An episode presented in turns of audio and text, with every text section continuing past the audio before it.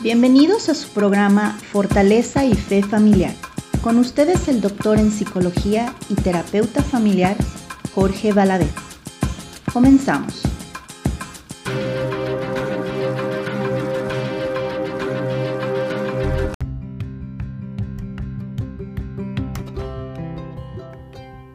Hola, ¿qué tal? Muy buenos días a todos ustedes. Bienvenidos a este su programa Fortaleza y Fe Familiar. Yo soy Jorge Valadez, doctor en psicología y terapeuta familiar. Bueno, saludos a todas nuestros radioescuchas. Es un gusto volver a compartir este espacio con ustedes. Bueno, y como cada semana traemos un tema bastante interesante. El tema del día de hoy que tenemos para, para platicar es el abordaje psicológico de la obesidad. Un tema muy interesante y para esta temática, el día de hoy invité a la maestra Telma Cárdenas Tabizón. Espero haya pronunciado bien el segundo apellido, ahorita me dirá. Ella es licenciada en psicología, tiene una maestría en psicología analítica en Barcelona, España, y además tiene otra maestría en terapia cognitivo-conductual. Ha hecho diferentes diplomados, entre ellos en psicología bariátrica. Es directora eh, de cursos y diplomados en psicología bariátrica también entre otros tantos temas. Eh, actualmente está viviendo en Mérida, nos acompaña desde la Ciudad Blanca de, de Mérida. Hola Telma, ¿cómo estás? Hola, ¿qué tal Jorge? Muchísimas gracias por la invitación, un saludo a tu auditorio, muchas gracias. No, gracias por, por aceptar. Pues, ¿qué te parece si vamos entrándole al tema? Este, platícanos, ¿por, ¿por qué es importante el psicólogo en el manejo del sobrepeso y la obesidad? Bueno, Jorge, como, como tú sabes, normalmente cuando pensamos en sobrepeso y obesidad y en el manejo de la misma, pues pensamos en el médico, pensamos en el nutriólogo, pero no nos viene a la mente para nada pensar en el psicólogo, ¿cierto? Incluso muchas veces cuando yo veo pacientes que son referidos por, por médicos o pacientes que se van a, a operar, a tener algún procedimiento bariátrico, se sorprenden bastante de cómo es que la psicología está metida ahí, por qué tengo que ir al psicólogo. Pero bueno, en muchas ocasiones no nada más se trata de saber qué comer, ni saber este, ni aprender a, comer, sino eh, a pesar de que muchas veces se tengan las mejores intenciones de seguir el tratamiento que indica la nutrióloga, de seguir el tratamiento que indica el médico, eh, nos desvariamos bastante eh, en, en, esa cuestión y entonces es ahí donde el psicólogo bariátrica, bariátrico puede intervenir, ¿no?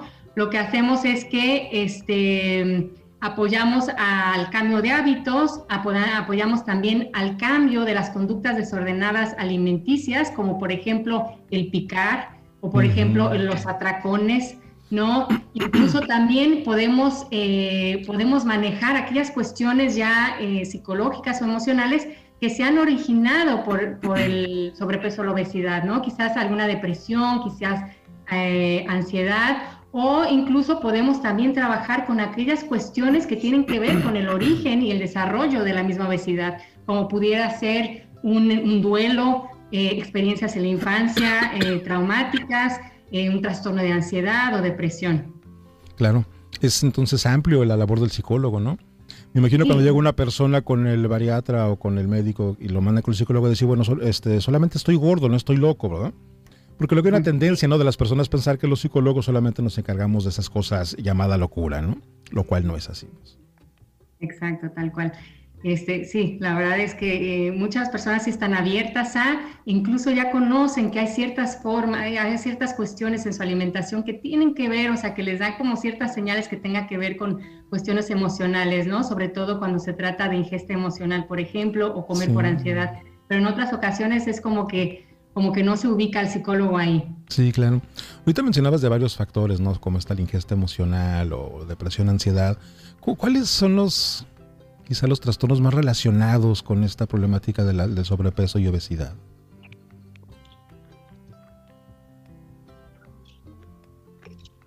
Ay, ¿Sí me escuchaste? Los trastornos emocionales más este, relacionados con la obesidad y el sobrepeso, Sí. Perdón, se cortó. Sí, sí, sí. Pues los más, más comunes eh, son eh, la depresión y los trastornos de ansiedad, están muy relacionados con, con la obesidad. Y, y, bueno, en cuanto a conducta alimentaria, el trastorno por atracón. El trastorno por atracón obviamente pues está este, totalmente relacionado, lleva a esa sobreingesta compulsiva o al comer demasiado en exceso este, de manera compulsiva y entonces este, da lugar a, la obesidad. Pero incluso hay todavía más trastornos, Jorge, que están relacionados.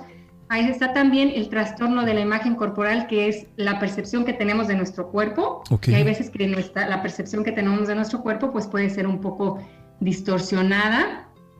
Este, también incluso está relacionada con, otras eh, adicciones. este, pero sí, los más, más comunes son depresión y ansiedad. Dices del trastorno de atracón, ¿te refieres a que de repente las personas así sin, sin mayor sentido comen en exceso? Ajá, exactamente. O sea, el trastorno por atracón es cuando comemos una gran cantidad de en un periodo de tiempo corto y terminamos y de manera rápida y terminamos sintiéndonos eh, muy llenos, extremadamente llenos, e incluso en ocasiones, o sea, con, con cierto malestar emocional por haber comido tanto. ¿No? Este, también a la hora de comer se presenta también una dificultad para parar de comer, o sea, eso también es, es una de, de las características. Y este trastorno de atracón obviamente tiene, bueno, me imagino que tiene un trasfondo psicológico, eh, como a qué se deberá que, de repente de estar más o menos, bueno, no sé, seguramente no estamos más o menos tranquilos y alguien comienza a comer en exceso, ¿por qué, por qué no llegan las señales de ya, ya párale, ya estás, ya estás lleno? Exacto. Este, pues sí, muchas veces se, ignoran esas señales. Eh, mm, hay pacientes que me dicen, no, pues yo ya no siento cuando estoy lleno, o sea, tengo que quedar, o sea, exageradamente lleno.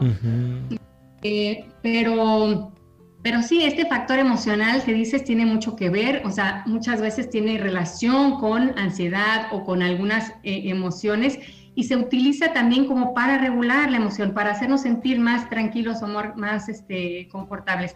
Pero sí es una conducta compulsiva, o sea, va más allá este, a veces de, nuestro, de nuestro control. Oye, Estelmi, ¿desde cuándo surge esto de la psicología bariátrica?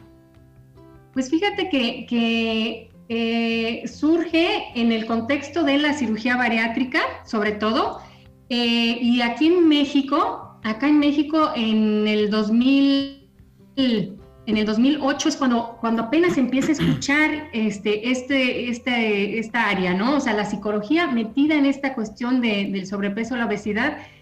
Eh, pero imagínate, o sea, es hace poco, Jorge, o sea, no tiene, no tiene mucho, ¿no? O sea, que, que, se empieza, que se da cuenta las, los profesionales de la salud que a ver, o sea, a pesar de que la persona haga dieta, a pesar de la que persona haga actividad física, a lo largo del tiempo esto no se mantiene y no se mantiene el peso. ¿Qué más hay ahí? ¿Qué otros factores tienen que ver con la obesidad? Y ahí es donde pues entra la psicología. Ok. Y desde, ese campo de la psicología, este, digo, hablas un poco de los factores que pueden estar presentes en el sobrepeso y la obesidad. Ya dijimos que depresión, ansiedad, ingesta emocional. Como ya en la práctica, como cuál es la labor, digamos, más, más concreta que hace el psicólogo con, con personas con sobrepeso y obesidad. Pues bueno, pues puede ser, Jorge, desde trabajar, este, eh, pues siempre es en el trabajo multidisciplinario, es trabajar con otros profesionistas, como por, puede ser, por ejemplo, de la mano de, acompañado con una atención nutricional. Em, y, por otro lado, eh, pues ah, también puede ser cuando se trata de un tratamiento quirúrgico, pues en equipo junto con el, médico y con la nutrióloga.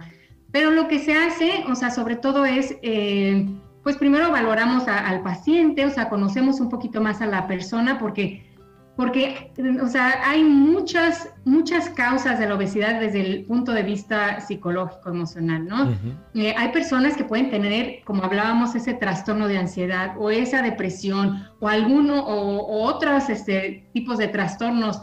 Pero hay personas que no, no tienen psicopatología, hay personas que no tienen depresión, no tienen ansiedad, entonces, dependiendo de esa valoración, podemos saber qué necesita esa persona, ¿no? A lo mejor nada más tenemos que trabajar con ella cambio de hábitos y en el cambio de hábitos, pues eh, sobre todo, pues es, identificar aquella, aquella, cadena de conductas que lleva a la ingesta, eh, a la ingesta a lo mejor emocional, ingesta extra, podríamos decir, o ingesta de más.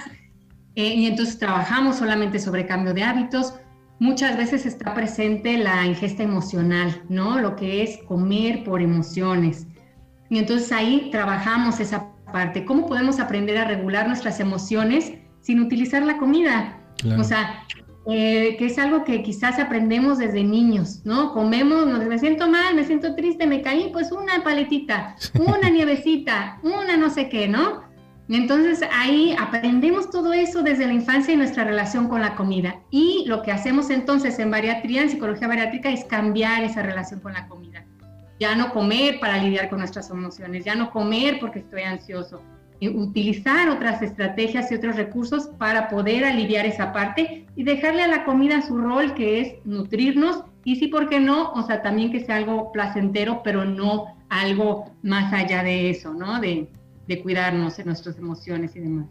Sí, claro. De hecho es muy común, yo recuerdo lo del niño también cuando algo estaba triste, mi madre me consentía con galletas María con leche, ¿no? Entonces las galletas con leche era era como la manera de decir, ya, ya, todo va a estar bien, ¿no? Exacto, exacto, Jorge. Sí, justo me recuerdas a, un paciente que me decía de las galletas Marías, incluso todavía ahora, o sea, como que se encuentra comprándose las galletas Marías, pero yo creo que más que nada también como por esa conexión también que hay, conexión emocional con las galletas Marías. Claro, claro. Le recuerdan A, a, su mamá. Claro, sí. Oye, si esta cuestión de las emociones, obviamente, digo, parece sencillo, pero no es algo tan fácil de identificar en las personas, ¿no? Entonces, eh, puede ser complicado para algunos decir, ah, entonces estoy comiendo porque no puedo manejar este, la tristeza o la ansiedad o el enojo, o incluso muchas veces la, la, la, euforia, ¿no? Me imagino que mucha gente también come por euforia, ¿no? De ahí que luego van a fiestas, vamos a fiestas, estamos bien contentos y nomás estar come, come, come, y bebe, y bebe, y bebe, ¿no? Este, como cuál serían los primeros pasos para que alguien se dé cuenta que tiene una ingesta emocional o cómo alguien podría identificar lo que es emocional. Pues sí, o sea, sí, como tú dices, Jorge, a veces a ser consciente y a veces no es consciente para nada, ¿no? Entonces, este, de repente es una comer tan automático, o sea, que ya ni nos dimos cuenta y ya nos metimos no sé qué tantas cosas sin darnos cuenta de, de, de que lo hicimos incluso. Entonces, algo que podemos hacer, a lo mejor se ve como un poco técnico, pero podría ser incluso llevar un registro, ¿no? Un registro de alimentación, o sea, empezar a escribir, ok, voy a apuntar lo que como durante el día, voy a apuntar lo que como durante el día, entonces el tan solo apuntar eso, pues ya nos hace conscientes de cuando estamos comiendo. Y ahí incluso podemos ya, a ver, ¿qué estaba pensando, sintiendo? No, pues tal y tal y tal, ¿no? Este, trabajando en consulta, pues así más o menos es como, como empezamos a, descubrir esa, esa, conexión, si es que está inconsciente. Sí, esa es muy buena, ¿no? Porque entonces a lo mejor aquello de lo que no somos conscientes, cuando ya lo vemos o hacemos el esfuerzo de decir que tanto estamos comiendo, decimos, ah, caray, estoy este, comiendo no solamente tres veces al día o cuatro, ¿no? O sea, son seis y la cantidad es demasiada. Y detectar qué es lo que pasó justo antes, eso nos iba a decir, ah, era porque estaba enojado quizás, ¿no? Ajá, Sí, sí, sí, exacto, Jorge. Este, hay pacientes que así me dicen, ah, caray, no me había dado cuenta que, o sea, de lo que comía. O sea, me doy ahora más cuenta de que sí estoy comiendo de más o que pico demasiado o que, este, o que hay una emoción detrás de eso. Y de ahí cambiar, bueno, ya, ya los hábitos. El que una persona adquiera estas nuevas conductas, este, sé que generar un nuevo hábito eh, implica un esfuerzo, ¿no? Eh, generalmente tiene que ver con el repetir una conducta, ¿no? Hasta que la apropiamos y ya la hacemos parte de nuestro inventario, digamos, de conductas diarias. Y así algo ha de ser para el comer, me imagino, ¿no? O sea, tienes que acostumbrarte a, tener una despensa saludable, a aprender a preparar alimentos saludables, a aprender a a lo mejor tener horarios específicos. Esto mucha gente lo sabe. Incluso eh, los que tenemos obesidad, este, sobrepeso, sabemos que es qué es lo que tenemos que hacer, sabemos que es un daño tremendo, sin embargo no hacemos nada al respecto. ¿Qué crees tú que pasa ahí? Yo te estoy, pues, preguntando la pregunta del, millón de dólares, ¿no? Pero bueno. Ya sé, porque sí, Jorge, o sea, puede, o sea, me voy desde que pueda haber ahí, o sea, una cuestión ahí de, autocuidado, de, de incluso hasta relación con uno mismo, si sabes, de, de, pues no, cuidarse, de amor propio, de, si sabes, me puedo ir desde eso a me puedo ir de que simplemente pues hay una falta de desorganización ahí, este, una falta de motivación este, para, para hacerlo, si sabes, tener eh, muy claros a cuáles son los motivadores, qué es lo que pierdo cuando tengo este, este sobrepeso o esta obesidad, qué es lo que no estoy logrando ahorita en mi vida, incluso ponerlo en un contexto, o sea, de, de más que simplemente números en cuanto a peso, o sea, de la manera que quiero vivir, ¿no? Eh, ¿Cómo puedo hacer, cómo hacer, puedo hacerlo parte esto de una vida mm, realmente significativa para mí, una vida que vale la pena ser vivida? Y, y, entonces encontrar ahí como esos, esos valores, esos motivadores que nos puedan como dar ese empujón para hacer cambios, ¿no? No, no es nada más como un número, te digo, en la báscula, sino va más allá, o sea, va, y no nada más es salud también, es, es este, la manera como nos relacionamos con nosotros, cómo nos sentimos ante los demás, en nuestras relaciones interpersonales, en nuestra, ¿no? Que, que tiene un impacto definitivamente muchas veces el sobrepeso o la obesidad. Sí, y ahí es donde está el arte, ¿no? El encontrar esos motivadores para cada persona, ¿no? Digo, por eso la importancia, y regresamos de, los procesos psicológicos para encontrar esos motivadores, ¿no? Porque en teoría uno puede decir, bueno, es por salud, ¿no? Porque entonces eh, tu corazón eh, va a estar este, funcionando mal, si hay sobrepeso, todos los, los, inconvenientes de salud. Pero pareciera que no a todos la salud es el principal motivante, ¿no? O sea, pueden decir, bueno, puedo sentir... Muchas veces... Sí, sí. Perdón. Eh, sí, exacto. Y muchas veces incluso la salud, o sea, como, como no, se, no es algo como concreto, no es algo, o sea, la tenemos y muchas veces como para prevención de la salud o para, pero no lo tenemos bien claro, o sea, cómo, cómo no es algo como más tangible, pero incluso en nuestra vida este, actual, aunque no tengamos este, ya las enfermedades o si las tenemos, o sea, ver, claro, cómo nos están afectando en todos los ámbitos de nuestra vida, pero pero entonces, este, poder eh, identificar ahí eh, cómo, cómo, cómo, qué otras cosas, si sabes, ajá, o sea, nos pueden motivar, ¿no? ¿Qué, otras cosas? Este, si tengo salud, entonces, o sea, puedo jugar más con mi, con mi hija o puedo verla crecer o me gustaría ser parte de esto en su vida, si, o sea, y, y atarlo con esas otras cuestiones, o sea, como más importantes en la vida. ¿no? Lo que es más, más importante para mí, si es mi familia, pues poder pasar más tiempo con ellos, si es viajar, si es esto, lo otro, eh, poderlo atar con, con, esta cuestión de la salud o con nuestros, con lo que es importante en relación a, tener un peso saludable. Claro, sí, de la gente que le gustaría a lo mejor conocer Machu Picchu, por decir algo, pues obviamente si tienes una obesidad, pues ni de complicadamente vas a llegar hasta la punta ¿no? Del Machu Picchu, ¿no? Entonces, si, si ese es un motivante, pues está bien, entonces trabajar por ese motivante, ¿no? O como dices, jugar con los hijos, jugar con los nietos, sentirse mejor, mejorar la sexualidad con sus parejas, quizás. Este, no sé, lo, que es importante para la persona. Sí, claro, y, y, lo que pasa es que muchas veces incluso, o sea, la, la comida a veces llega a ser como el principal reforzador de la persona, lo principal placer, ¿no? O, porque ya se ha perdido todo lo demás o porque a consecuencia de la obesidad se pierde todo lo demás, ¿no? Pero entonces este, se pueden retomar todas esas otras cosas en la vida que pueden hacer sentir este, la vida este, más, más significativa o valiosa. Sí, ahorita que dices placeres, digo, tiene que ver supongo que también mucho con las adicciones, ¿no? O sea, que me imagino que ha de haber una modificación de químicos en el cerebro y seguramente tiene que haber la dopamina y el sistema límbico, que entre más comemos decimos, ah, más ganas de querer comer, así tal cual como los adictos a drogas ilegales o alcohol. Exacto, totalmente, porque eso que dices es, es súper importante. Eh, porque sí, o sea, ya incluso se ha visto esa, esa la obesidad, la, el comer eh, de más eh, con como una adicción, ¿no? Sobre todo, o sea, cuando se trata de alimentos con mucho azúcar, con azúcares y alimentos procesados. Y tal cual como tú lo dices, este, eh, hay ese, lo que se llama, eh, pues tú eres experto en ese tema, se llama, eh, mm, ¿cómo se llama? La gratificación, no. Sí, el sistema límbico es el que tiene la, dopamina que gratifica, Exacto, y entonces eh, se libera esa dopamina y, genera esa sensación o de confort o de alivio, de, incluso como alivio de ansiedad, que hacen también las drogas, o sea, efecto cuyo efecto también tienen las drogas en el cuerpo, ¿no? Hay un, efecto tal cual este, en el cerebro que entonces hacen ese engancho, enganche, perdón, con la comida y, este, y muchas personas, o sea, nos podemos ya quedar, o sea, como ese, con ese enganche y con ese reforzador, cuando hay otras actividades, otras conductas que pueden generar esa misma liberación de dopamina. Sí, por supuesto. En el caso de las adicciones a drogas, otras drogas como, digamos, la metanfetamina, pues llega un momento en que la persona no puede parar el consumo eh, sin importar el daño que le esté ocasionando, ¿no?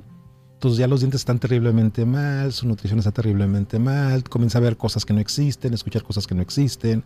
O sea, hay otros trastornos mentales ocasionados por, por esta droga en, este caso.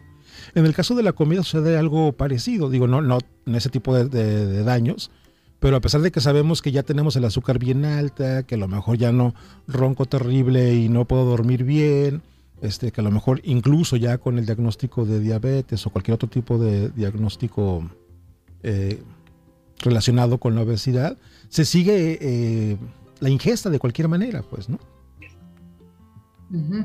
Sí, exacto, es como una este, conducta ya este, autodestructiva, ¿no? Así es. Ajá, y que yo creo que, bueno, pues tiene que ver incluso también más allá, o sea, eh, podríamos hablar incluso de, cuestiones de, de, pues, incluso cuestiones de, la infancia pudieran ser, eh, y, ciertos como patrones que, que, podamos tener ahí en cuanto a creencias que podamos tener ahí en cuanto a nosotros mismos, ¿no? Este, y, que se van validando a lo mejor también con esa, esa, esa obesidad o incluso, o sea, la forma como usamos la comida eh, que nos pueda resultar como un anestésico, anestesia para, para ciertos eh, dolor emocional, ¿no? Ciertas heridas. Y es lo que hay que encontrar, ¿no? Porque entonces, este, mientras no resolvamos ese dolor emocional, pues vamos a seguir con y con y Oye, Estelma, ¿y en qué momento es, es necesario ya pensar en una eh, cirugía bariátrica? Pues en una cirugía bariátrica este, ya se considera uno, o sea, cuando las personas ya tienen eh, trastornos metabólicos, cuando la persona tiene eh, ya comorbilidades como diabetes, hipertensión, hígado graso, etcétera, la, cirugía como el bypass, por ejemplo, es bastante efectivo para, para frenar todas esas eh, enfermedades, incluso, o sea, pues sí, frenar también la, diabetes, ¿no? Para que ya no siga ocasionando más daño en, en el cuerpo. Y entonces cuando se tiene, por ejemplo, obesidad este, grado 1 y, eh, y estas comorbilidades, entonces incluso esa persona puede ser candidato para, para, un procedimiento bariátrico. Y bueno, pues ya si se habla de obesidad eh, grado 2, grado 3, etcétera, que tiene que ver con el índice de masa corporal, con la relación entre el peso y la estatura de la persona, entonces ya la persona pues también es, candidata para, para, un procedimiento, ¿no? Ya sea ahorita como los más comunes, ya sea manga gástrica o bypass gástrico. Y para este tipo de intervenciones, eh, la labor del psicólogo eh, también está relacionada, ¿no? O sea, tiene que haber evaluaciones previas o a cualquier persona le hacen las intervenciones, ¿cómo es? No, no, este, Jorge, sí tiene que haber como esa valoración previa eh, ver si la persona está, está, o sea, va a poder adaptarse a los cambios de la cirugía. La cirugía, ya sea manga, ya sea bypass, implica cambios muy importantes en la vida de la persona. Entonces, eh, hay, que, hay que asegurarnos de que la persona no esté bajo mucho estrés en su vida actualmente. Nos tenemos que asegurar de que la persona este, no tenga algún trastorno alimenticio como sería eh, pues eh, bulimia, por ejemplo, o este que, es este purga de vomitar, entonces eso pues podría comprometer la cirugía o también este, algún trastorno de personalidad importante que de, mucha impulsividad, pues también podría afectar en cuanto a la adaptación Y, lo que, y lo, sobre todo lo que queremos es que sea algo seguro para la persona, ¿no? Que realmente vaya a ayudar a mejorar su calidad de vida y que no al contrario, que, le, que vaya a ser ahora este, un, problema en su vida el, el, solo poder comer una cantidad pequeña de comida, el, el, tener que adherirse, por ejemplo, a suplementos alimenticios en el caso de, del, del, bypass. Y entonces para eso está la parte de psicología, o sea, para asegurarnos que en la parte emocional no va a haber factores de riesgo importantes que vayan a afectar a que la persona se adapte a, esa, a, esa, a esos cambios tan importantes. Y el seguimiento, como comentas, ¿no? Entonces, porque no solamente es la cirugía y ya, ¿no? O sea, tiene que haber un seguimiento, seguir con estos cambios de hábito, los suplementos cuando sea necesario. Exacto. Los, suplementos son importantes porque hacen como una conexión, ¿verdad? El estómago directo a no sé qué otra parte del... Ajá, por ejemplo, en el bypass se cambia, este, se, se hace la conexión de, del intestino, una parte del intestino con ya con, este, con el esófago, el estómago queda ya como ahí no, se, mm. no se retira, pero queda ahí, ¿no? Sin hacer ya ninguna función. Y entonces lo que pasa ahí es que hay mala absorción de nutrientes. Mm. Por eso también el bypass es tan efectivo en la pérdida de peso, porque además de la restricción que queda un, un, pouch, le llamamos este, pues pequeñito donde va a caber la comida, también se van a, no se van a absorber los nutrientes completamente. Entonces, eh, tenemos que suplementar para que la persona no tenga problemas de anemia, por ejemplo, o alguna otra cuestión ahí. Para cubrir esas posibles deficiencias, ¿verdad? En otros. Exactamente, ajá. Y bueno, como tú dices, el seguimiento, pues sí, muy importante también, Jorge. Eh, siempre hablamos de que, bueno, la cirugía es acá, ¿no? Acá en esta parte de, en el, donde está el estómago, todo eso, y no acá en la cabeza. Entonces, este, a pesar de que la cirugía es un gran empujón, un gran empujón, si no se llevan a cabo ciertos cambios o, obstáculos más, más bien emocionales y demás, la persona, sobre todo en la manga, puede reganar el peso. Y en el incluso aunque es tan, o sea, tan efectivo y actúa desde dos frentes, aún así se ha visto que la persona puede reganar peso. Entonces, aún así, se necesita. La ¿Y, ¿Y, ahí cómo ganan peso si ya no hay estómago? el otro sí que luego le engrapan o le cortan el estómago y, vuelve a crecer. Parece que es muy elástico, ¿no? Este órgano. Pero, pero cuando lo retiran, ¿qué es lo que hace que vuelva la persona a subir de peso? Eh, pues es que los dos este, tejidos, tanto del intestino como del estómago, son bastante flexibles. O sea, el, entonces se pueden, eh, pueden crecer, ¿no? Puede crecer de tamaño y entonces, eh, pues sí, regana, regana peso, o sea, se absorben todas las calorías. Como digo, en el bypass no todos los nutrientes, pero aún así si le echamos ganas, o sea, podemos ingerir una gran cantidad de calorías, eh, sobre todo con, azúcares y demás, eh, en, poco espacio. Ok. y hay gente que tenga obesidad, así ya mórbida, que, que solamente con cambios de hábitos y dietas pudiera perder peso ¿O ya es así como de que tiene que ser con cirugía, si no de otra manera va a estar complicado?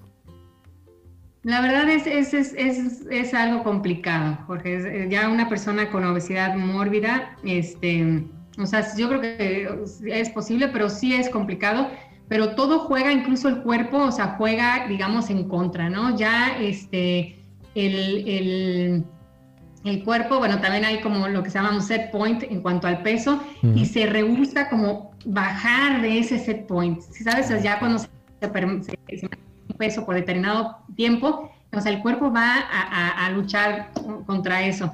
Este, y hay, hay muchas, este, o sea, sí se podría, pero, o sea, si la persona, porque finalmente la cirugía, la manga, pues funciona en comer poquita comida, ¿no? Entonces, si la persona comiera poquita comida, entonces puede bajar de peso, pero la verdad es, es, este, es, es complicado, o sea, ya desde, desde hábitos, desde su entorno, desde, o sea, y la tendencia va a ser subir, subir más.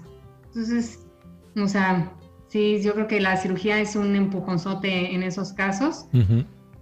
Eh, sí, yo lo recomendaría ahí. Ok, cuando solamente sobrepeso o a lo mejor obesidad, el primer grado es el menos grave, me imagino, ¿no?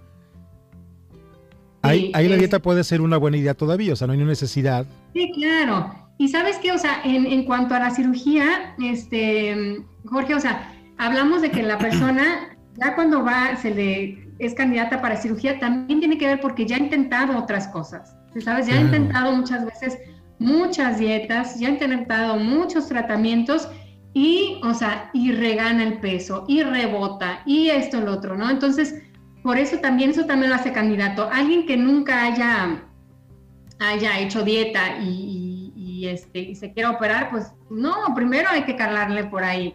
¿Sabes? Con un equipo multidisciplinario, así sea la, obesidad, casi la que sea, pero eh, hay que intentar eso. Pero normalmente ya cuando llega una persona a buscar la cirugía es porque ya lo ha intentado por mucho tiempo y de muchas formas. Oye, ¿y cómo te llegan a ti pacientes que de repente quieren, hablando de intentar cosas, eh, aquellas soluciones como muy mágicas, ¿no? Así como este, tomarse una pastillita y, que te quite totalmente el hambre y ya tatán, por arte de, magia bajar de peso. O esos productos que en un mes, ¿no? Cuatro semanas y ya pierdes todo tu sobrepeso, algo así. Sí, la verdad sí hay como mucho ese pensamiento mágico de, de encontrar como esa solución este, pues sí, fácil, mágica y demás, ¿no? Y, y, bueno, todos las, los anuncios y los medios, pues sí te venden esa idea, o sea, de repente es así de que esto y vas a bajar y sí o sí y muy fácil, sí, comiendo todo lo que quieras, comiendo así. Venden ideas de ese tipo, entonces, obviamente, pues sí hay, hay este, muchas personas que, ¿sabes? Podría ser algo tentador y, y buscar como esa solución mágica que en realidad pues no existe. Y, y sí, muchos pacientes llegan de que desde haber pues he puesto la, la malla incluso de la, de la boca, de la oh, lengua. Sí, una amiga se puso eso una vez. Sí, también pues eh, pastillas, también este, la dieta, ya ves, la dieta mágica de, pues, de la manzana, de la luna, de las estrellas. Sí, de, comer puras grasas, la dieta del tocino. Exacto. La cosa es que sí se puede de repente bajar de peso con algo de eso, pero, o sea, va a haber un rebote, es lo más probable que haya un rebote porque se vuelve a los mismos hábitos, a la misma alimentación. Y mucha gente, eh, precisamente, o sea, cuando ya ve que ya bajó algo de peso, como que me dice, no, es que me confío, o sea, como que digo, ah, ya lo logré, ahora sí puedo, si sabes, unirme con los demás, hacer todo lo que los demás hacen, comer todo lo que los demás, ya después de haber estado en una dieta restrictiva. Y, pues no, obviamente pues se va a reganar el peso y de una manera muchas veces pues con rebote, ¿no? Más, más drástica. Sí, esta idea racional de que eh, queremos eh, lograr el objetivo con el mínimo esfuerzo posible, y si me voy, a, me voy a esforzar solamente que sea un pequeño periodo de tiempo, ¿no? Es decir, ok, voy a hacer un sacrificio tres meses y ya. Pero el, ser conscientes de que no es de tres meses, sino que es de que toda la vida hacer un cambio de hábitos, el que dices, toda la vida suena muchísimo tiempo. Exacto, Jorge, es que hace como que el switch dieta, no dieta, ¿no? Ahorita estoy en el switch dieta, muy aplicados y demás. Y luego en el, ya termino la dieta porque llegué a mi objetivo, ya muevo el switch a no dieta, y ahora es pues todo, ¿no? Es como también el todo o nada. Entonces, este, pues sí, o sea, se regana el peso. Es toda la vida. Sí, y ayudar a cambiar estos pensamientos o eh, procesos eh, cognitivos, mentales, pues es lo que resulta, yo pienso, que una labor compleja, ¿no? Dentro del campo de la psicología. Pues sí, o sea, es, es una labor compleja y muy interesante o sea, incluso pues es las creencias también que se puedan tener respecto a la comida. Por ejemplo, un paciente me decía, es que esto no es vida, o sea, estar a dieta no es vida, ¿no? entonces desde ahí cambiar ese pensamiento, porque ese pensamiento, pues, o sea, imagínate, esto no es vida, el comer esto no es vida, pues obviamente le, le un impacto muy fuerte en cómo se sentía, la motivación que tenía y y su adherencia ¿no? al tratamiento. Entonces ahí haciendo ese cambio de esto no es vida a reestructurarlo de una manera que sea más menos de insoportantitis, entonces lo hizo como llevarlo de una mejor manera y ahorita va bastante bien. Sí, también he escuchado por ahí algunos eh, conocidos que dicen, bueno, es que para mí eh, esto es felicidad, ¿no? Entonces, este, quiero vivir mejor, aunque sea al menos años, pero feliz. O sea, como que solamente comiendo en exceso, eso fuera igual a la felicidad, ¿no? Exacto, tal cual, o sea, es, esa es esa relación que se hace, esa creencia que se hace, eh, ajá, con el comer lo que yo quiero cuando yo quiero con, con felicidad, ¿no? Y fuera de eso, pues no es felicidad. Entonces, pues sí, si yo tengo esa, esa creencia que puede ser válida por la experiencia, lo que sea, pero si yo la tengo, pues realmente va a ser bastante difícil hacer un cambio. Y por más raro que parezca, pues se pueden hacer creencias, cambiar creencias, incluso de creencias que, que estamos como ya como muy, muy este, casados con ellas, ¿no? Unas creencias más flexibles, unas creencias más, este, pues sí, más flexibles, sobre todo más realistas, eh, sí. complicado todo esto. Hace rato comentabas sobre esta eh, distorsión de la percepción de, nuestra propia imagen corporal. Que bueno, que eso se escucha mucho, por ejemplo, en, personas que tienen esto de la anorexia, ¿no? Que parece que se siguen viendo eh, con mayor peso cuando ya están muy, muy delgados o delgadas, ¿no? Más delgadas. Pero también ocurre en lo contrario, ¿no? Yo no sé si has visto personas que, tienen peso, sobrepeso, y no creen que lo tienen. Ah, pues sí, también, también, Jorge, aunque bueno, en realidad cuando, cuando, o sea, o, sea o que se pueden eh, percibir más pequeños de lo que son, pero sí con, sobrepeso. Este, pero la verdad es que cuando llegan a mí, pues es porque eh, se perciben con un problema de, peso, ¿no? Con un problema de obesidad. Entonces, no, no me toca tanto ese tipo de, de paciente. A mí se me ha pasado que voy caminando y de repente veo un espejo de esos completos, volteo y me veo y digo, ay, ¿quién es ese? Y digo, soy yo. ¿Cómo es posible? Por eso lo comento, digo, ah, caray, como que luego en mi cabecita eh, me imagino de una manera distinta a lo que realmente se ve ahí en un espejo, ¿no? Sí, sí es cierto, Jorge, sí es cierto, totalmente. Este, eh, ¿tú, ¿Tú te ves mucho al espejo? O sea, ¿no te ves casi al espejo? No, casi no, fíjate. Siento que me roba el alma. No, no te creas. Este, solamente, no sé, para peinarme o rasurarme, ¿no? Que básicamente nomás es como del, cuello para arriba, ¿no? Entonces no es, no es que me la pase bien. No de cuerpo completo. Y sí, el cuerpo, o sea, la imagen mental que tenemos, este, pues tiene que ver también, o sea, por ejemplo, si tú no te ves casi en el espejo, pues no has como constatado, quizás no has como hecho ese cambio quizás de imagen corporal, de, la imagen que tenías hace más tiempo, si, si, o sea, de, si tenías tal peso o, tal diferencia en tu, en tu cuerpo, y entonces este, no has hecho ese, ese cambio. Ese, ese ajuste. Me sigo viendo como aquella persona de hace, de hace 25 años. ¿Esa es la que tienes? Sí, el Jorge de los 20 años todavía lo tengo en mi cabeza. Ah, pues no, me da risa. Este, entonces, sería buena idea entonces eh, estarse observando, ¿verdad? Porque una manera de generar conciencia puede ser estar haciendo estos ajustes este, eventualmente, ¿no?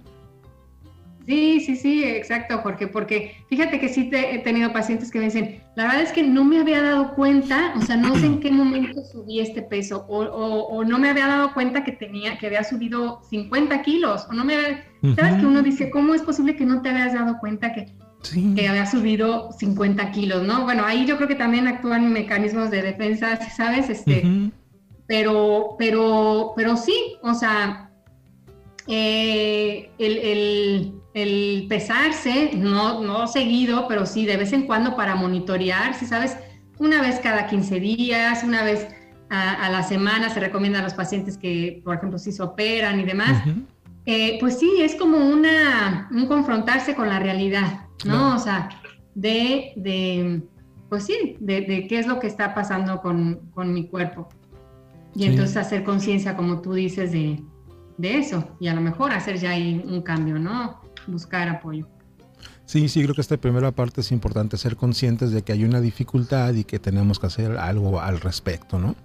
Entonces, pues no hay que sacarle al, al, aceptar cómo realmente somos, que hay una dificultad, que esto, ¿estás de acuerdo conmigo que es una enfermedad, no? Pues fíjate que hay diferentes eh, visiones en cuanto a eso, o sea, digo, no, o sea, sí es una enfermedad, una enfermedad es una enfermedad, pensaba como desde el punto de vista este, psicológico, ¿sabes? Que, así como en anorexia, a veces está como esa lucha de, ¿va la obesidad ahí? ¿Sí sabes? E, en ese libro que, utilizamos los psicólogos y los psiquiatras para los sí, en el no va, ¿no? Y hasta el momento no va. ¿Sí? Pero sí, definitivamente en cuanto, o sea, es una enfermedad este, física, fisiológica, totalmente, que, que afecta de muchas, muchas maneras. Sí, y como enfermedad física, bueno, hay que hacer algo al respecto, ¿no? Que yo pienso que son de esas enfermedades que son como de las clásicas silenciosas, ¿no? O sea, que si no te das cuenta constantemente, hasta que ya tengamos un mal realmente pues significativo, que ya nos genere extremada incomodidad o dolor, no sé, es cuando decimos, ups, creo que pude haber hecho algo antes, ¿no? Exacto, como esas llamadas de atención, ¿no? Este, que podemos tener. Pero sí, o sea, podemos, sí, em, darnos cuenta, o sea, hay, hay incluso en, en, el Internet, pues, cómo sacar tu, tu, tu IMC, ¿sabes? Identificar si tengo este sobrepeso, es nada más sobrepeso, es obesidad. Ya siendo obesidad, pues bueno, definitivamente ya, ya habría que, sería conveniente que hiciéramos algo al respecto. Sí, por supuesto. Para prevenir otras complicaciones. Oye, pues es un tema muy interesante, creo que es extenso, porque bueno, hay, muchos factores psicológicos este, relacionados con la sobrepeso y la obesidad. Y bueno, hay muchas alternativas, ¿no? Hay, no sé, a lo mejor, si estás de acuerdo en un futuro, podré platicar eh, de, más de estos eh, factores psicológicos. La, personalidad creo que tiene que ver mucho con, con si nos adherimos o no a una dieta Ahorita me imagino, estaba pensando en esta cuestión de, la alteración de cómo nos percibimos y el negarse a seguir eh, cambios de hábitos. Por se relaciona un poco con aquellos con rasgos narcisistas, quizás, ¿no? O sea, como aquella persona que se mm. percibe siempre, este, no ah, sé, con un yo un poco más superior, ¿no? A lo mejor hay cosas de ese tipo. Sí, interesante, Jorge. Este, y la verdad es que, que sí, que sí hay, hay diferentes personalidades, como tú dices, que se, que se relaciona como más frecuentemente con la, con la obesidad, trastornos de personalidad. Sí, sí. Y otro de los métodos que existen, ¿no? Que hay cosas muy medios extrañas que no sé si sean adecuadas o no, como estas famosísimas dieta keto, que ahorita es la onda, o el, ayuno intermitente, que también veo que mucha gente lo hace. Y cuando, no sé, no, no sé si es así de sencillo, pero creo que la fórmula es más o menos fácil, ¿no? O sea, mayor ingesta calórica y menor gasto calórico, pues igual a a lo que se te queda, ¿no? Pues sí, esa es como la, la, fórmula básica, tal cual. Este, y pues sí, o sea, hay, hay muchas, muchas eh, dietas y demás.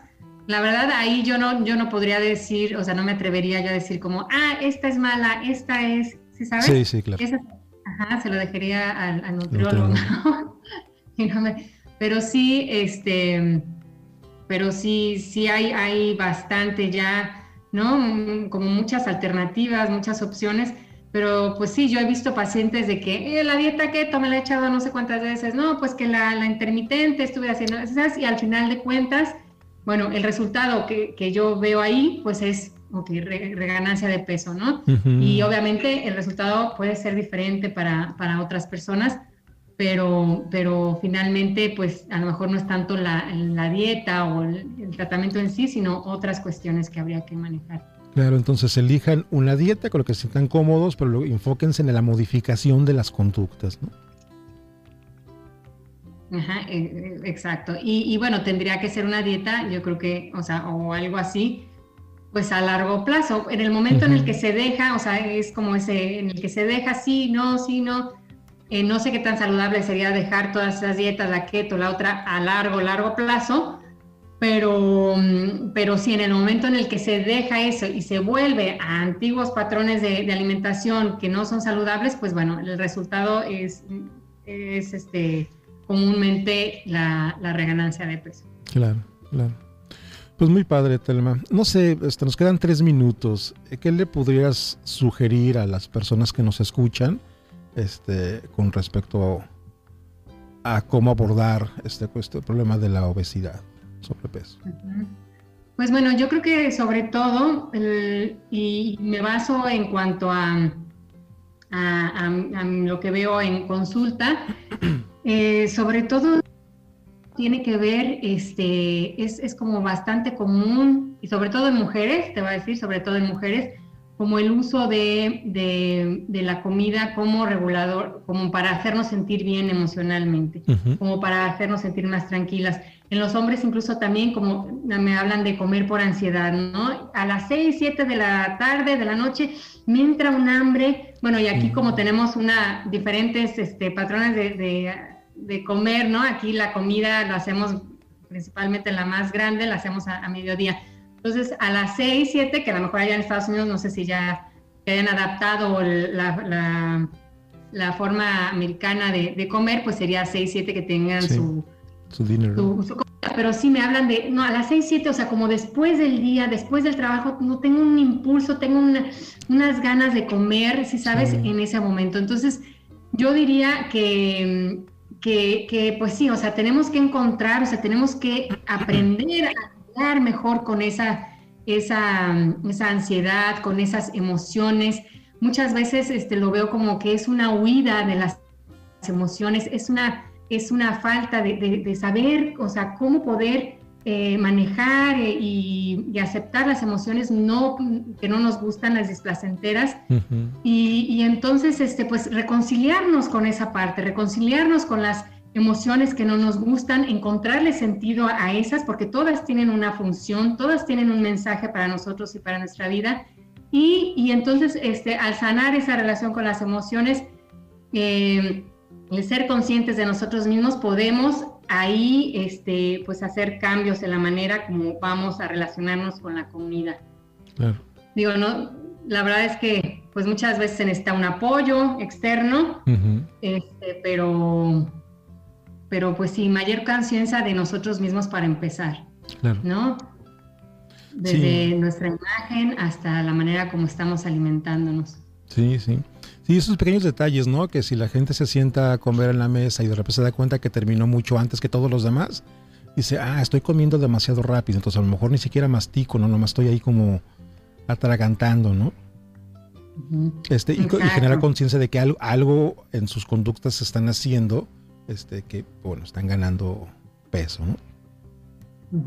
Sí, exacto. Y la función a lo mejor que pueda tener la comida para nosotros, ¿no? ¿Qué función tiene la comida para mí? La uso para nutrirme, la uso para divertirme, la uso como distracción, la uso cuando estoy aburrida, la uso cuando estoy sola. O sea, ¿qué función tiene la comida en mi vida? Mira, esta es buenísima, ¿no? Que nos preguntamos todos, entonces, ¿qué función tiene la comida en mi vida? Me gusta, me gusta. Pues te agradezco mucho, Telma. Esto, ojalá en un futuro pudiéramos volver a conectarnos este, y bueno, seguir practicando ese tema tan interesante. Este, te agradezco mucho a tu participación. Bueno, estaremos eh, viéndonos en un futuro. Claro que sí. Muchísimas gracias, Jorge. Fue un gusto estar aquí. Y, este, y sí, espero que nos veamos pronto. Ok, pues gracias a todos por su atención. Eh, nos escuchamos la próxima semana en otra transmisión desde su programa Fortaleza y Fe Familiar. Que tengan un extraordinario día y hasta la próxima semana.